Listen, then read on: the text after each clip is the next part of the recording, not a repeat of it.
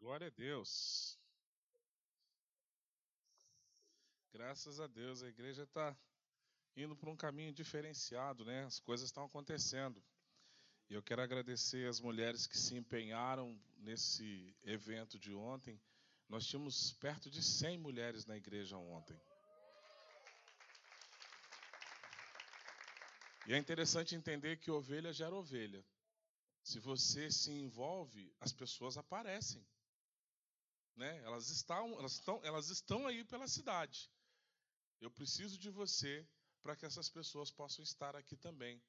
Né? Então, houve uma mobilização, então tinha perto de 100 mulheres. Passei aqui ontem rapidinho, minha esposa estava desesperada. Meu Deus, onde é que a gente vai botar tanta gente? Olha que preocupação deliciosa. Onde é que eu vou botar tanta gente? Né? Podia chegar aqui e ela falar: Nossa, não veio ninguém. Né? Que estresse gostoso. Onde é que eu vou botar tanta gente? Glória a Deus. Então, a seara está aí. Precisamos dos trabalhadores, aqueles que vão se dispor a trabalhar para o Evangelho. Amém? E quem faz isso? Você. Faz assim. Eu. Amém? É com você que nós alcançamos outras pessoas. Essa é sua casa, essa é sua família, esses são seus irmãos. Tragam as pessoas para conhecer a sua família, tragam as pessoas para conhecer o seu pai, em nome de Jesus. Amém? Vamos nos colocar de pé para lermos a palavra e você abre a sua Bíblia no livro de Lucas, capítulo de número 5.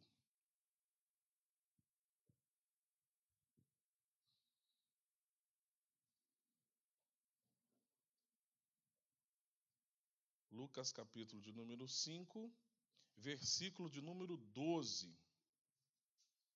Lucas 5, versículo 12.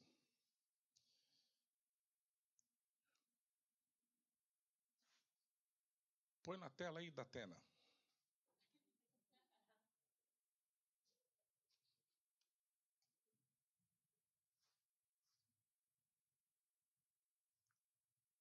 Lucas 5, versículo 12.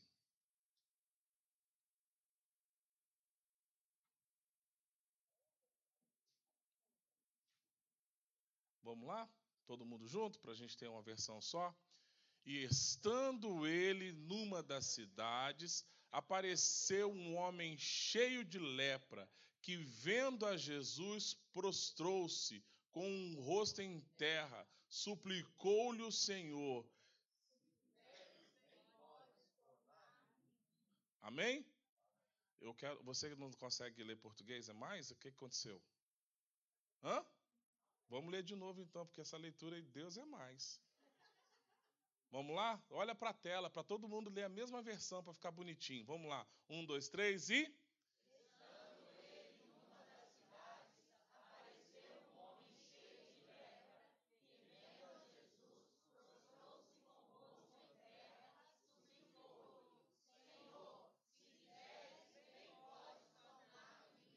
Amém. Tá vendo quando você quer, você faz. Pai, esta é a tua palavra, Senhor. E pela tua palavra nós cremos. Se quiseres, pode nos tornar limpo.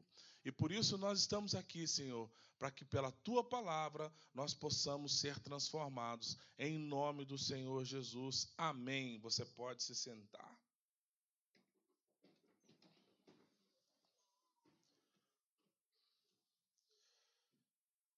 A lepra, ela vem da palavra grega chamada crostras, descascando, descamando, da palavra judaica chamada zarat, ou seja, pode significar ter uma doença de pele. Pode ser do verbo ferir também. Na tradição judaica, o leproso era considerado alguém ferido por Deus. E alguém ferido por Deus era alguém que não era digno de misericórdia. Você já deve ter acostumado a ouvir isso num, num tempo atrás. Não põe a mão onde Deus está tratando, não era assim?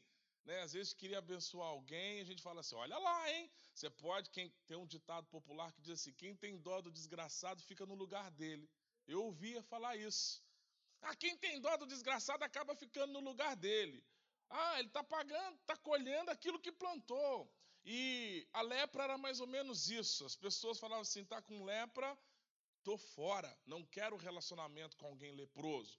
porque significa que ele não era abençoado. Se ele foi ferido por Deus, a bênção não acompanhava, ou seja, dava mal sorte andar com alguém naquele status, sabe? Aquela sensação de que você poderia ser atingido, até porque a lepra, ela é contagiosa, ela acontece.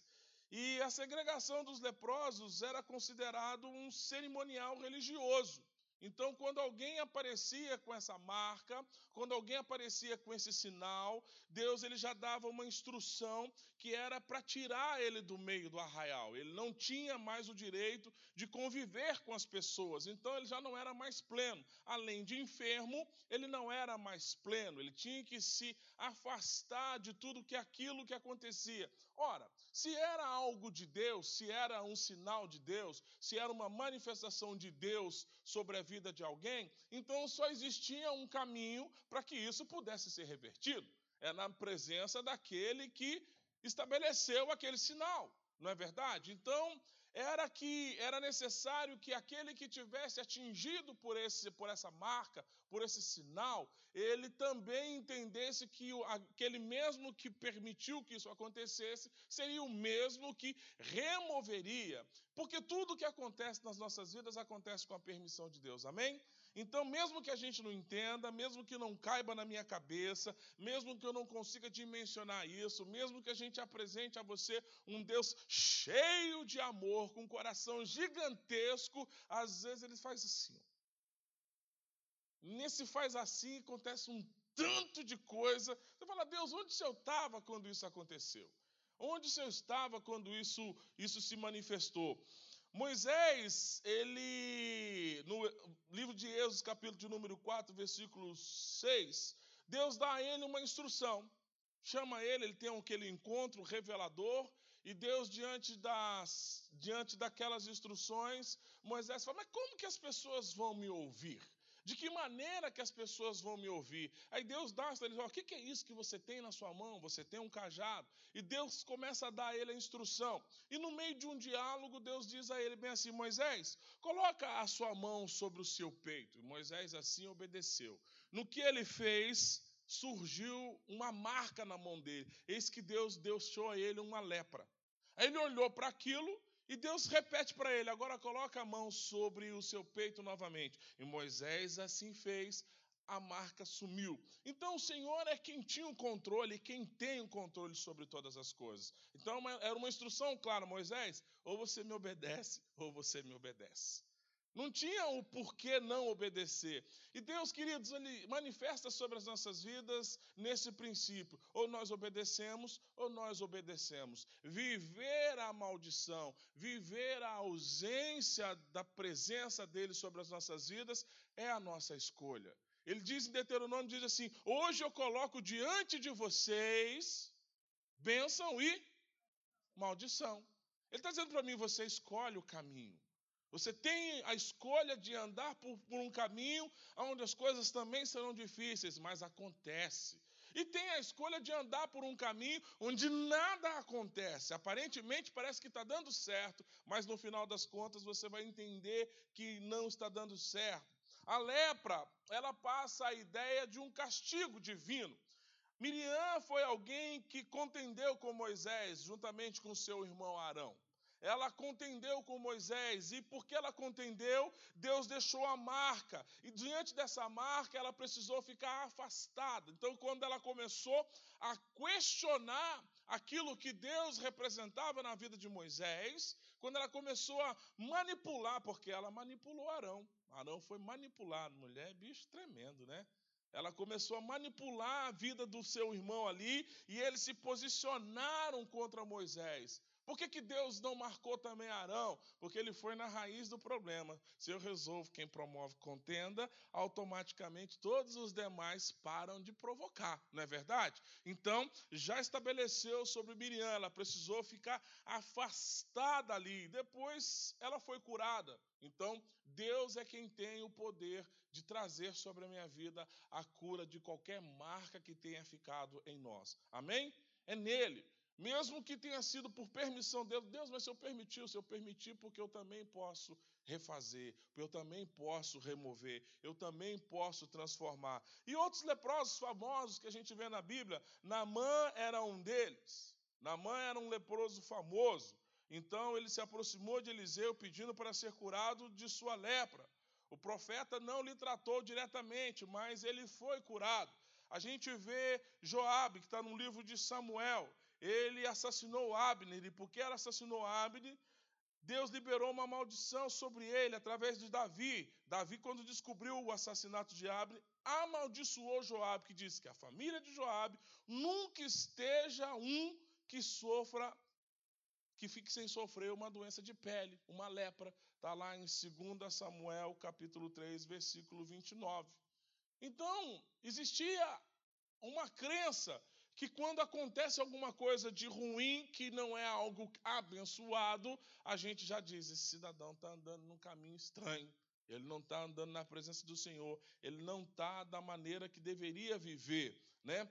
Tem um leproso famoso no Novo Testamento, que é o Simão o leproso. Ninguém fala mais sobre ele, não tem uma história sobre ele, mas Jesus foi jantar com ele na sua casa. Era alguém que eu acho que devia estar num, num processo de lepra e, e, Jesus foi jantar com ele na sua casa. Mas mesmo leproso, ele se mostrou preconceituoso. Mesmo enfermo de uma marca, ele não estava arrependido. Ele perdeu uma grande oportunidade de nós falarmos sobre a cura dele.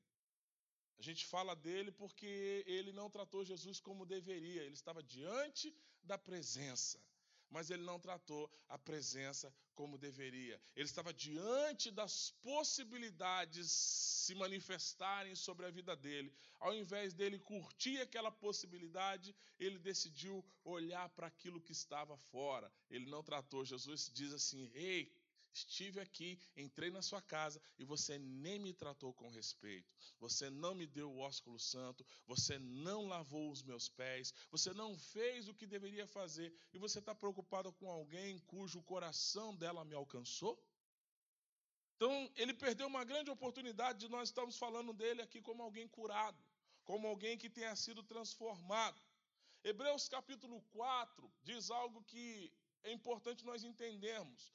Porquanto a palavra de Deus é viva e eficaz, mais cortante do que qualquer espada de dois gumes, capaz de penetrar até o ponto de dividir a alma, espírito, juntas e medulas, e é sensível para perceber os pensamentos e a intenção do coração. Uau! Como alguma coisa pode ser cortante, mais cortante do que qualquer coisa que você conheça que corte. Qualquer coisa que você conheça que corte, a, spa, a palavra do Senhor, ela tem condição de ser maior do que isso. Ela separa tudo, ela separa o seu corpo da sua alma, ela divide aquilo que aparentemente é indivisível, ela alcança uma dimensão que nós não podemos entender. Então a Bíblia diz que a palavra do Senhor, ela faz isso porque ela é sensível para perceber os pensamentos e a intenção dos nossos corações. Então, quando esse homem chega, ou seja, acontecendo que estando numa cidade, veio à sua presença um homem coberto de lepra. Ao ver a Jesus, prostrando-se com o rosto em terra, suplicou-lhes Senhor, se quiseres, pode purificar-me. É interessante porque essa palavra conhecia o coração. E quando nós estamos diante da presença do Senhor, me entenda, Ele conhece a minha motivação, Ele conhece a minha intenção, Ele sabe, porque a palavra do Senhor diz que ainda a palavra não me chegou à boca, Ele já me conhece. Então eu preciso entender que eu não posso ser um falso emocional, um hipócrita, quando eu me aproximo da presença dele, a fim de alcançar o seu favor. Porque a palavra conhece aquilo que eu sou. Então, se eu quero ser limpo pela palavra, ei, sinceridade. Sincera, sem máscara. Ei, aqui é um lugar da maquiagem borrar. Amém? Não se importe. Chega em casa, você retoca lá, passa a massinha de novo, está tudo certo.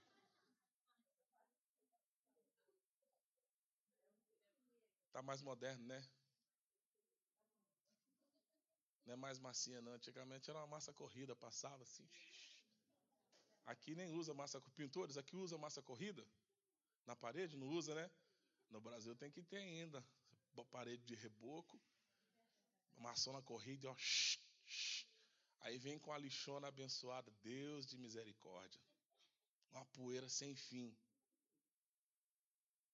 Mas aqui é o lugar onde, onde se desmancha as faces. Aqui é um lugar onde você precisa deixar fluir.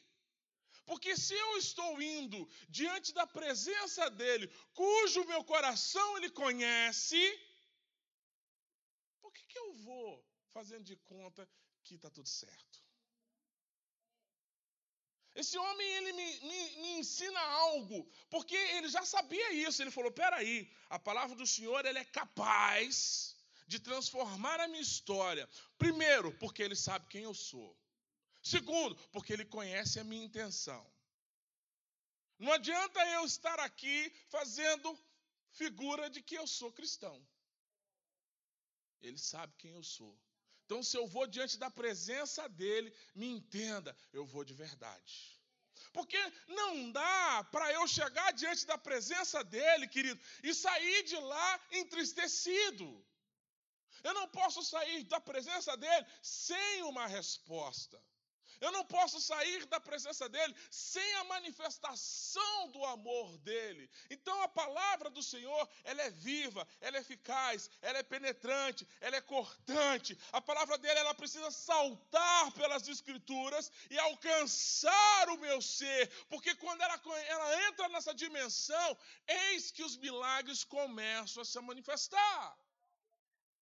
Mas me entendam, sincero, sem cera, sem máscara. Mesmo que você entre pesado, machucado, você pode sair deste lugar transformado.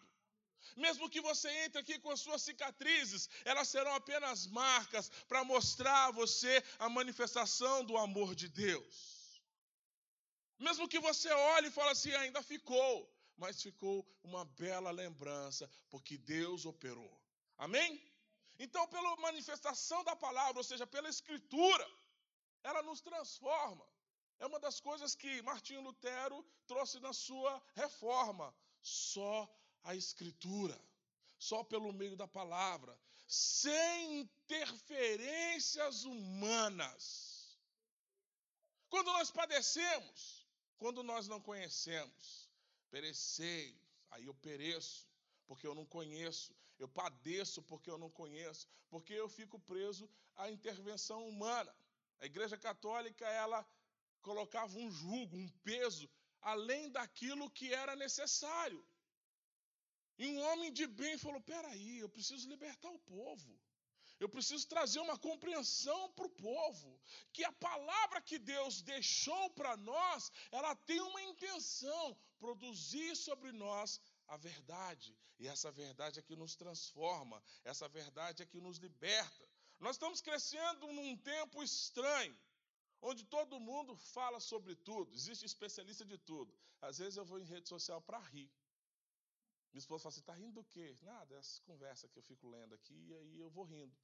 Porque todo mundo tem opinião para tudo, todo mundo é especialista em tudo: economia, política, parece que são as melhores pessoas do universo para discutir sobre todos os temas, inclusive para se meter na vida alheia. Inclusive para falar sobre aquilo que não conhece. Eu digo que é importante, a gente está vivendo um tempo estranho, mas os seguidores de Jesus, nós como seguidores de Jesus, nós temos que dar ao mundo uma geração que vive de acordo com a palavra de Deus.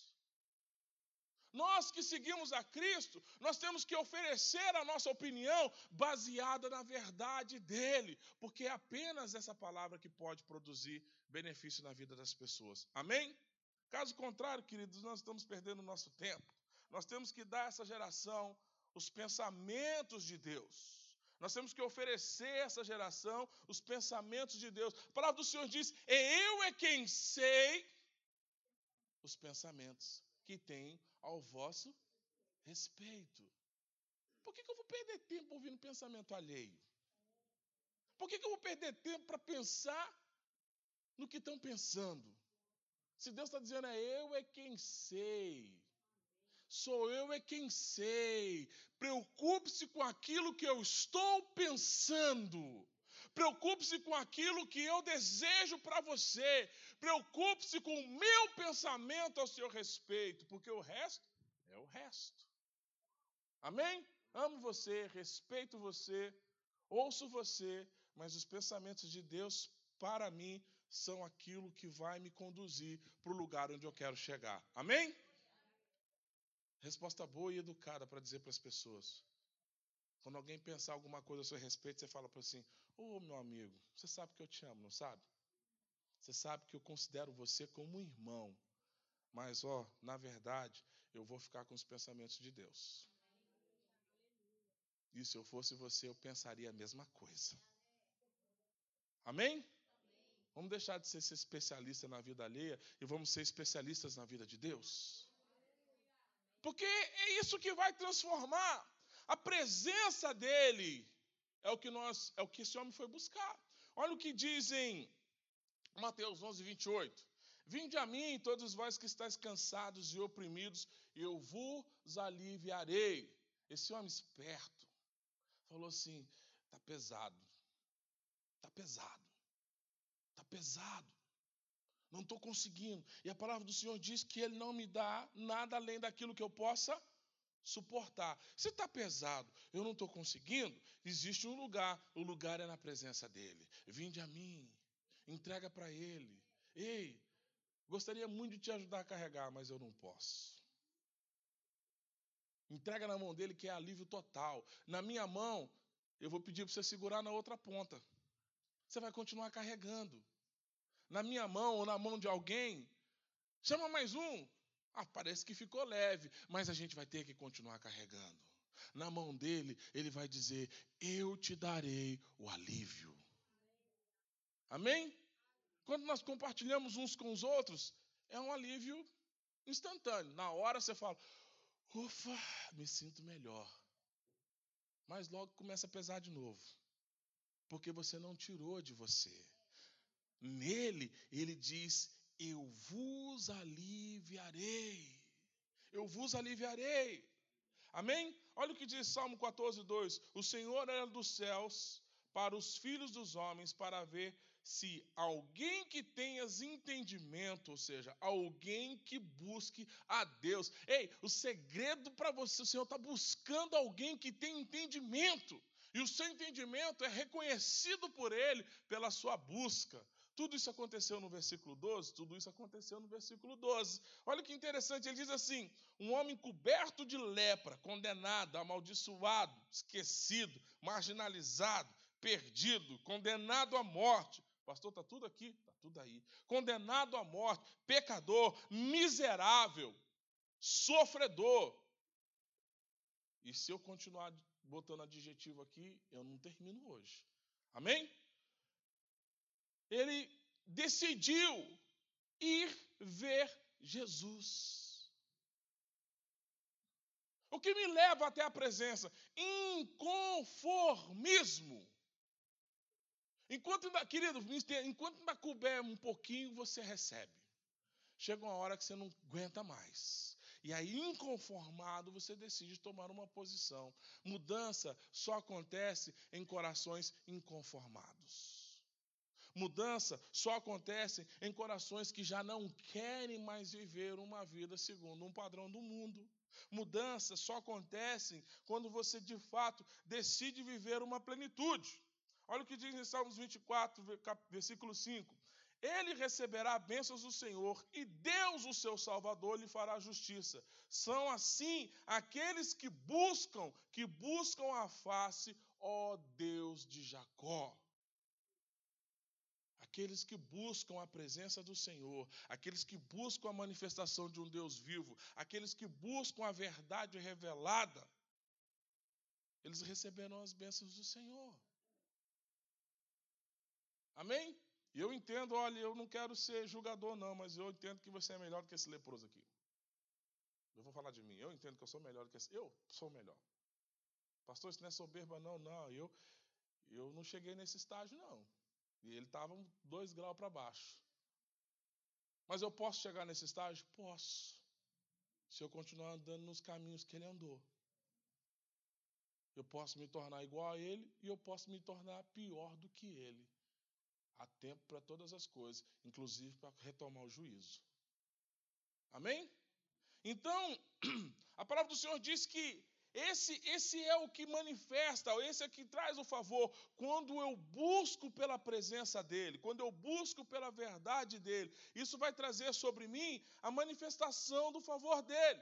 Olha o que diz em Marcos 8,38. Porquanto qualquer que entre essa geração adulta e pecadora se envergonhar de mim e das minhas palavras, também o filho do homem se envergonhará dele quando vier a glória do seu Pai com os santos anjos. Ei, se você se envergonha de viver essa palavra, haverá um dia que ele vai se envergonhar de você também. Afasta de mim, porque não te conheço. Senhor, Senhor, Tu, tu, tu, tu. Aproveita hoje que a linha está livre. Haverá um dia em que o sinal vai dar ocupado. Amém? Essa ligação não pode ser atendida. Estamos transferindo para a caixa postal. Aí chega lá, o cidadão não configurou a caixa postal. Não dá para deixar nem recado. E você precisa tanto falar com ele, não atende celular, não dá para deixar recado. E o abençoado ainda usa um Android, que não dá nem para dar confirmação de leitura de mensagem. Você manda a mensagem não dá assim, foi lido. Configurou o WhatsApp para não mostrar o cheque da mensagem. Vai dando desespero? Gente, eu preciso falar com ele. Não me atende. Não aparece que recebeu a mensagem. O WhatsApp dele não aparece que ele leu. Ligo, a caixa de mensagem não tem configurado. Vai dando uma agonia, não vai? É o que está dizendo nessa palavra aqui. Eu estou traduzindo para a versão linguagem atualíssima.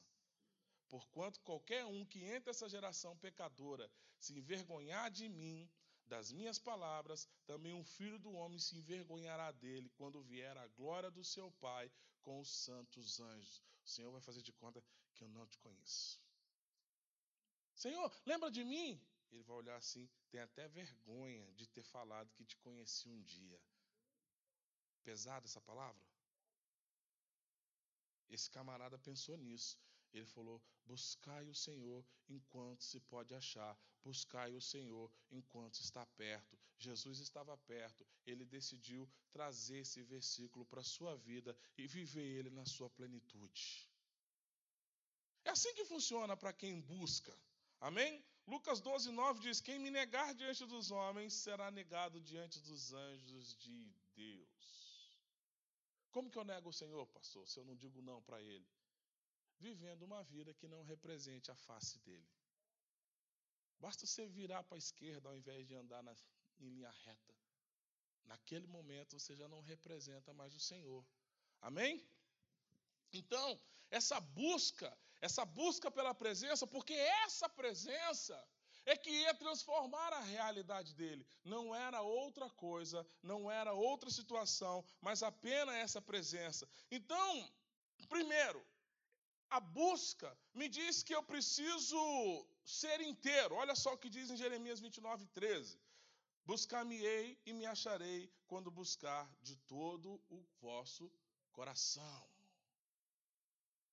De todo significa que eu não posso estar fragmentado. O que é fragmentado, pastor? Dividido, com brechas, com espaço, com situações não resolvidas. Então, para eu buscar o Senhor de todo, significa que tudo aquilo que eu sou precisa estar nessa busca. Amém? Eu não posso ir e deixar alguma coisa minha no passado. Eu não posso ir e deixar uma porta entreaberta. Ah, se der errado eu volto. Eu não posso ir e não ser inteiro, integral naquilo que eu faço. Então, quando a palavra do Senhor diz que a minha busca, ela precisa ser inteira, ou seja, buscar-me-ei e me acharei, ou seja, ei, eu estou disponível para aqueles que querem me buscar de todo o seu coração. Deus, eu vou dar só uma parte da minha vida para o Senhor. Tá bom, eu vou dar só uma parte do que você quer também. Deus, eu vou dar 10% da minha vida. Ok, viva com 10% do que eu posso te oferecer. Deus, eu vou dar tudo que eu sou. Amém. Também darei a você tudo que eu sou. Reciprocidade. Não é assim que é o relacionamento? Às vezes as pessoas falam assim: ah, pastor, lá na igreja tem panelinha. Não tem panelinha, querido, tem relacionamentos construídos. Isso para você é panela? Vai dizer que você não tem a sua. Você tem seus amigos. Você tem as pessoas com quem você liga todo dia. Tem? Tem ou não tem? Você não tem as pessoas que você gosta de ligar? Então eu vou dizer para você, você também tem panela. Não é panela, são relacionamentos construídos. Às vezes a gente não quer construir relacionamentos, mas quer participar do núcleo, mas eu não quero ser amigo deles. Aí não dá. É simples assim a conta. Às vezes eu quero participar daquilo que Deus está fazendo, mas eu não quero ser amigo, não quero ser íntimo, não quero entrar no processo, não quero fazer o que Ele me pede, porque me dói. Aí Deus vai, você vai olhar para o céu e falar: Deus, parece que só tem panelinha. Porque eu vejo gente sendo abençoada, gente sendo abençoada, gente sendo abençoada. E eu, onde que eu entro nessa hora? Ele diz para você: me busca de todo o teu coração. E ser bem-vindo. Não foi ele que me afast, se afastou de mim, não. Amém? Então, quando eu busco de todo o coração, ou seja, eu começo a entender o que Moisés disse em Êxodo 33,15: Se a tua presença não vai comigo, não me faça subir deste lugar. Deus, eu não vou para lugar nenhum se o Senhor não estiver comigo. Eu não falo com ninguém se o Senhor assim não permitir. Eu não me envolvo em negócio nenhum se não houver a tua presença nisso. Não adianta que eu não vou ser amigo de quem não tem a tua presença. Eu não saio da onde eu estou se a tua presença comigo não for. É alguém que buscou o Senhor de todo o coração e encontrou. Se ele encontrou, ele sabe que não dá para negociar esse encontro. Amém? Isaías 55, 6 diz, né? Buscai ao Senhor enquanto se pode achar, invocai-o enquanto está perto. Ele me diz que ele está aqui, a um passo do meu clamor. A um passo do meu clamor. Mas o meu clamor parcial? Não, clamor integral. Outra coisa que eu destaco desse homem aqui é que, mesmo leproso, mesmo condenado, mesmo sem a certeza da cura, mesmo que o resultado não tivesse acontecido, houve uma prostração. Nosso sistema de autossuficiência não consegue lidar com a pessoa de Jesus. Como assim, pastor? É fácil falar de Deus, um ser que a gente custa entender, por mais que a gente explique. Onde fala de Jesus, a gente está falando da figura de um homem e quando eu falo de uma figura de um homem, eu equiparo ele a mim, a você, a um relacionamento. Por isso que os judeus têm dificuldade de lidar com a figura de Jesus. Se Jesus tivesse chegado com uma asa nas costas, era outro plano. Se ele tivesse chegado em cima de uma carruagem dourada, com cavalos pegando fogo, era outra linguagem. Mas chegou nascido de uma manjedoura no meio de sabe Deus da onde. Filho do irmão José com a irmã Maria. Nascido talvez precocemente de um casamento que não tinha acontecido ainda. De uma fofoca na vila. Tá sabendo? O que, que foi? Maria está grávida. Sério? Sério? Mas eles não casaram ainda. Pois é. É o que estão dizendo. É o que estão dizendo. Maria está grávida. E você não sabe da maior. José está custando entender. Por quê? Porque ela disse que é de anjo. Como assim? Pois é. Diz que um anjo a visitou. Um anjo qual? O Ricardo? Não. É um anjo, anjo mesmo. Anjo do Senhor. Ah, e José acreditou nessa balela? Eu acho que sim, porque inclusive ele foi embora com ela. A conversinha rolando na cidade. Aí esse homem cresce. E a história dele está lá. Ele tem uma história de passado que as pessoas não conseguem entender. Não dá, não desce. Esse homem cresce e diz: Eu sou aquele cujo Senhor prometeu. Ah, tá. Cresceu com a gente, jogando bola. Nem sabe se o seu pai é seu pai mesmo. Não é mesmo. Meu pai não é esse mesmo. Meu pai é Deus. Ah, menino, você acredita nisso? Sua mãe está contando essa história para enganar você, ué. Não é assim? É difícil para nós, querido, lidarmos com a humanidade de Jesus. Por isso que a palavra diz: ele veio para os seus, mas os seus não conseguiram recebê-lo. Deus é demais. Ele queria alcançar eu e você. A gente falou, a gente topa tudo, Deus, para tirar a gente dessa história de dor, de sofrimento, a gente topa tudo. Esse homem está falando assim: eu vou fazer o seguinte: se ele é quem diz que ser, o protocolo diz que eu preciso adorá-lo. Ei, querido, se ele é quem diz que é, e nós sabemos que ele é, o protocolo diz que nós demos, temos que adorá-lo prostrarmos diante dele, nos derramarmos diante da sua presença, quebrar serviço, dobrar o seu pescoço, deixar que a palavra dele flua para o seu coração sem restrição. Por isso que é de todo o seu coração. Porque quando ele der uma instrução, você fala, estou dentro, Deus. Mas tem certeza que se não vai queimar? Vai lá, menino, pula nesse fogo logo. Deus tem certeza? A palavra do Senhor diz: se passarem pelas águas, se passarem pelo fogo, tem certeza, Deus? Vai logo, sou eu que estou mandando. Amém? Senhor, se é tu mesmo, me manda aí. Pedro, que mão. Lá vem ele. E os outros olhando assim, rapaz, Pedro tá doido, tá andando na água. Um moleque doido, não é assim? Plaf, plaf. Aí ele olhou para os amigos e falou: Ah, falei para vocês. Ostentou. Ostentou o milagre. Ei, milagre não é ostentação, não. Amém? Obrigado pela contribuição, Marcelo. Milagre não é. E eu quero dizer que essa palavra ela foi feita em quatro mãos. Agradecer o Ivan, o Alain, o Charles nasceu ali naquela salinha do lado ali, a gente fazendo junto hoje. Amém? Porque a gente estava compartilhando daquilo que é Deus. E o Marcelo agora deu um, uma aspas. Pedro foi ostentar o milagre. Uhul, cambada de sem fé. É? Sou mais crente que vocês. Uhul! Ainda bem que a presença estava por perto. Ainda bem que a presença estava por perto.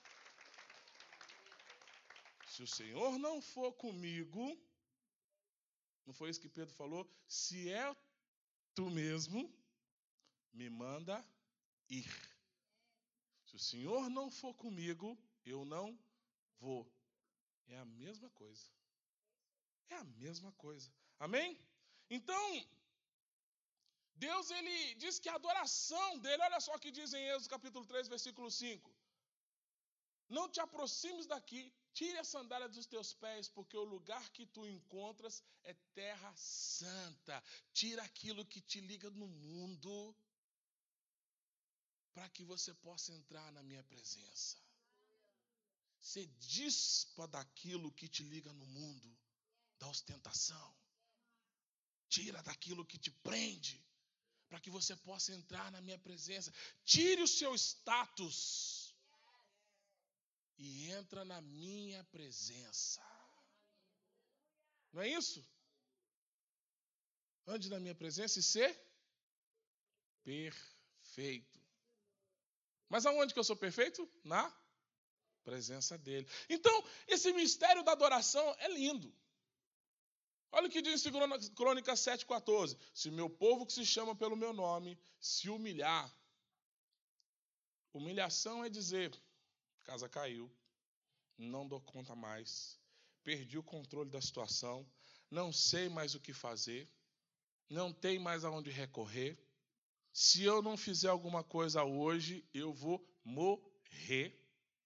Ou eu resolvo hoje no milagre, ou daqui para frente não tem mais saída para mim.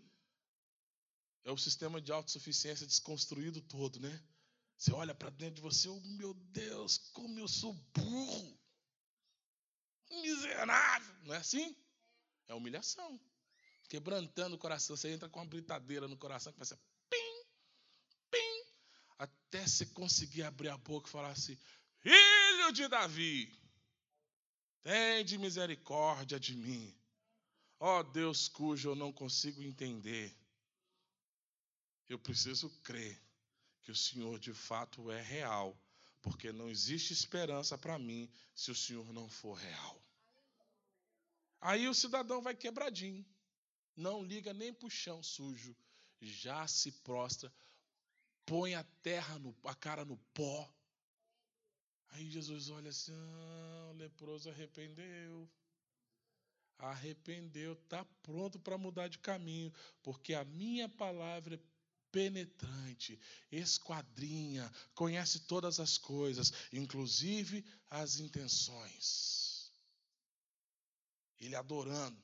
A gente, a gente tem uns, uns votos, né? Senhor, se o Senhor fizer, se o Senhor me abençoar, se o Senhor derramar, ah, se eu ganhar um milhão, eu dou lá cem mil na igreja. Não está dando dez porque ganha cem? Quando vier um milhão, foi um prazer te conhecer. Onde você foi? Ah, está congregando na igreja americana agora, pastor. Agora está manjando dos inglês lá e está lá na igreja americana. Né? Aqui era só quando ganhava 100. Agora que ganhou um milhão, subiu de status. Vai, glub, glub, glub, glub. Subiu de status, né, Marcelo?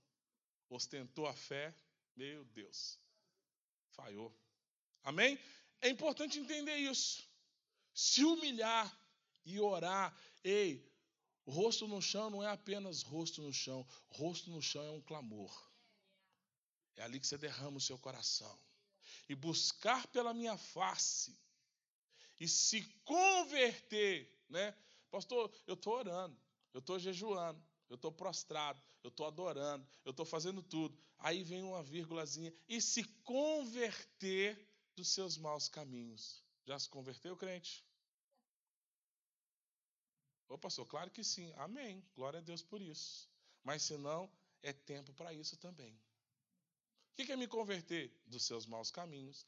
Aí só aí, prostrado, jogado no chão, arrebentado, convertido, eu ouvirei dos céus e perdoarei os seus pecados e sararei a sua ferida, a sua terra.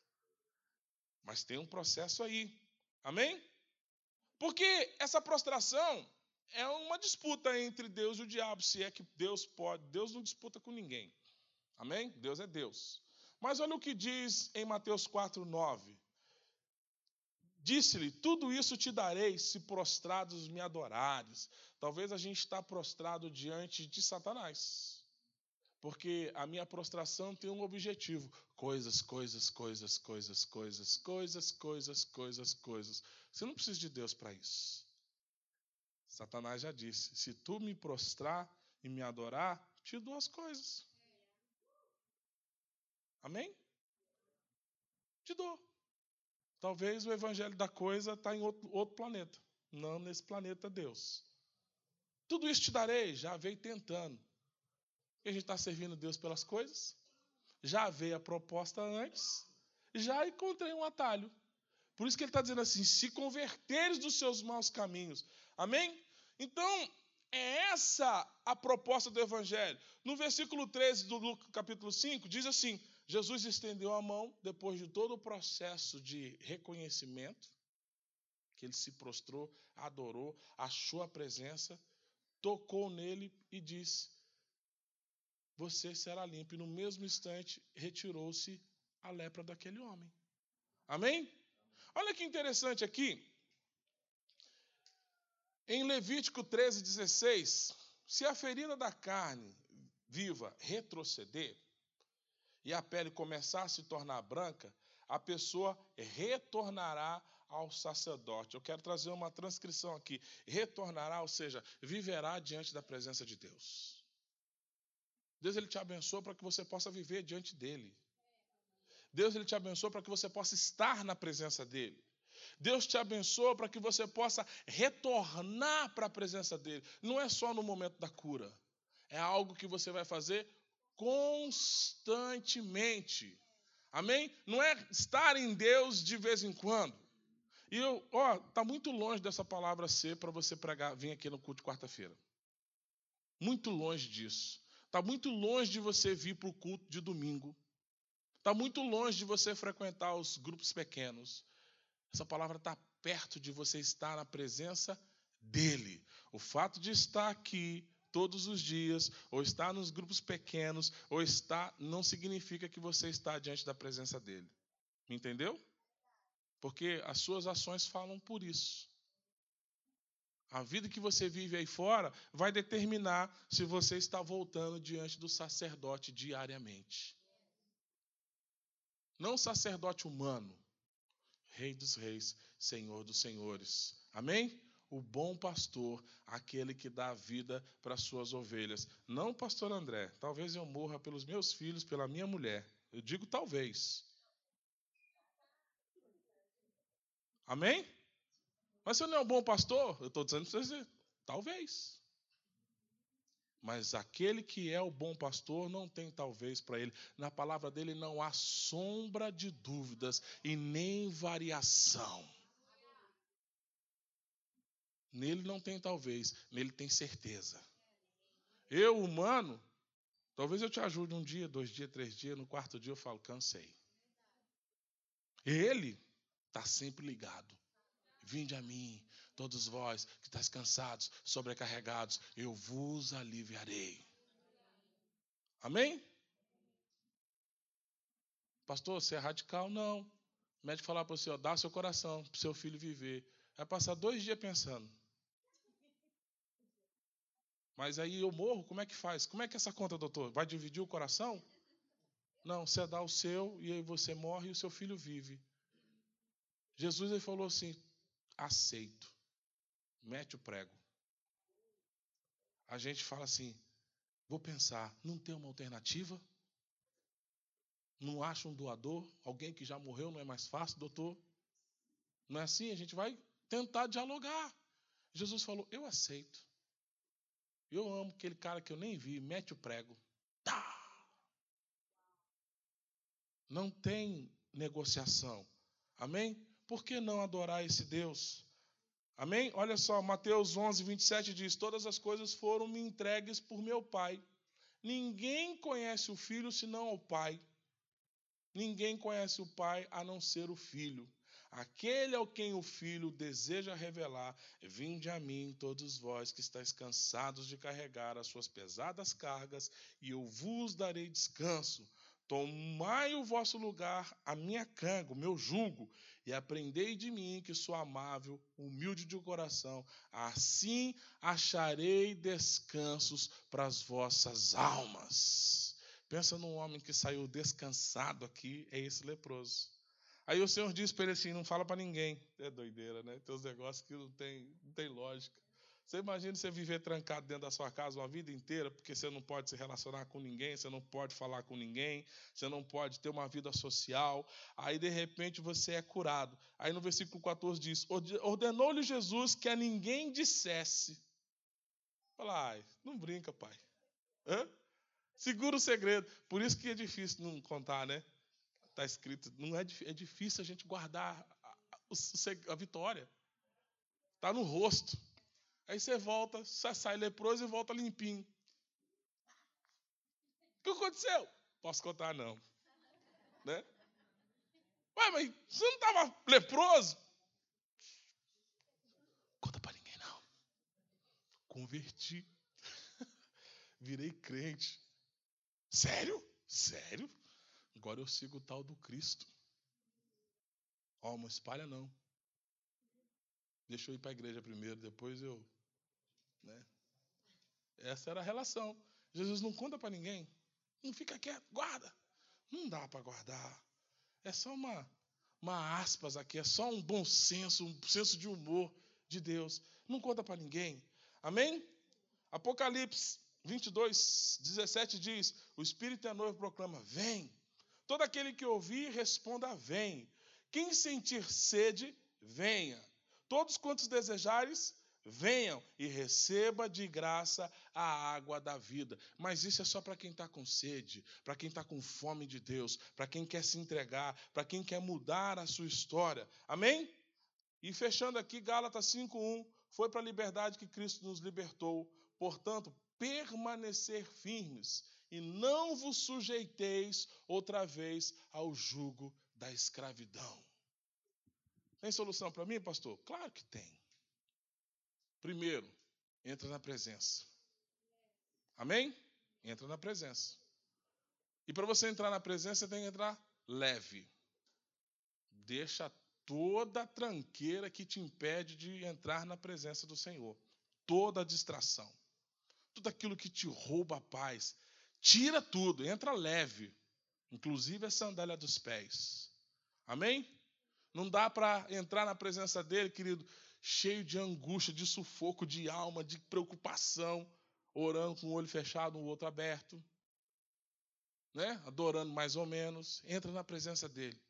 Segundo, busca ele de todo o seu entendimento. Se eu fosse você, eu estava anotando para não esquecer. Essa é a palavra toda. Entra na presença, busca ele com todo o seu entendimento com todo o seu entendimento. Terceiro, adore-o. Mesmo antes de você ver a manifestação. Adore-o.